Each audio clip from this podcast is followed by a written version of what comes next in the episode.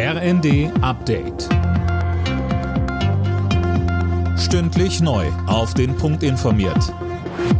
Ich bin Mia Hehn. Guten Tag. Lob und Kritik nach der Weltklimakonferenz in Ägypten. Vor allem die Einigung auf einen Fonds für Klimaausgleichszahlungen wird von vielen Seiten als historischer Schritt gewürdigt.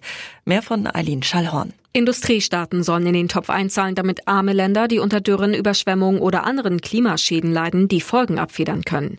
Ob China, das er mit Abstand am meisten CO2 verursacht, damit macht und wie viel überhaupt eingezahlt werden soll, ist noch unklar. Der WWF spricht von einem Durchbruch bei der Behandlung von Symptomen. Die Umweltschützer, aber etwa auch UN-Generalsekretär Guterres beklagen, dass es keine Einigung zum schrittweisen Ausstieg aus den fossilen Energien gab.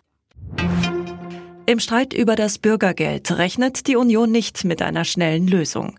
Bis zum 25. November sei das kaum wahrscheinlich, so Fraktionsgeschäftsführer Frei in der Bild am Sonntag. Gibt es bis dahin keine Einigung, kann das Bürgergeld wohl nicht zum Jahreswechsel in Kraft treten. Bei einem Angriff auf einen LGBTQ-Nachtclub in den USA sind mindestens fünf Menschen erschossen worden. Nach Polizeiangaben wurden 18 weitere Partygäste verletzt.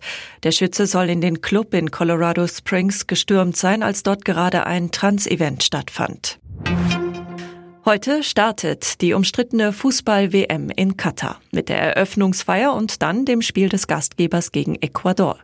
Die WM wird zum ersten Mal im Nahen Osten ausgetragen, begleitet von massiver Kritik. Mehr von WM-Reporter Daniel Bornberg. Keine Fußballtradition, mutmaßliche Korruption bei der Vergabe, der ungünstige Zeitpunkt mitten in der Saison, die Bedingungen im Wüstenemirat mit extremer Hitze und deshalb klimatisierten Stadien, vor allem aber die Menschenrechtslage. Bei den WM-Bauarbeiten sind tausende Gastarbeiter ums Leben gekommen. Die Liste ist lang, was die FIFA aber nicht zu interessieren scheint. Verbandsboss Infantino warf den WM-Kritikern zuletzt sogar Doppelmoral vor. Alle Nachrichten auf rnd.de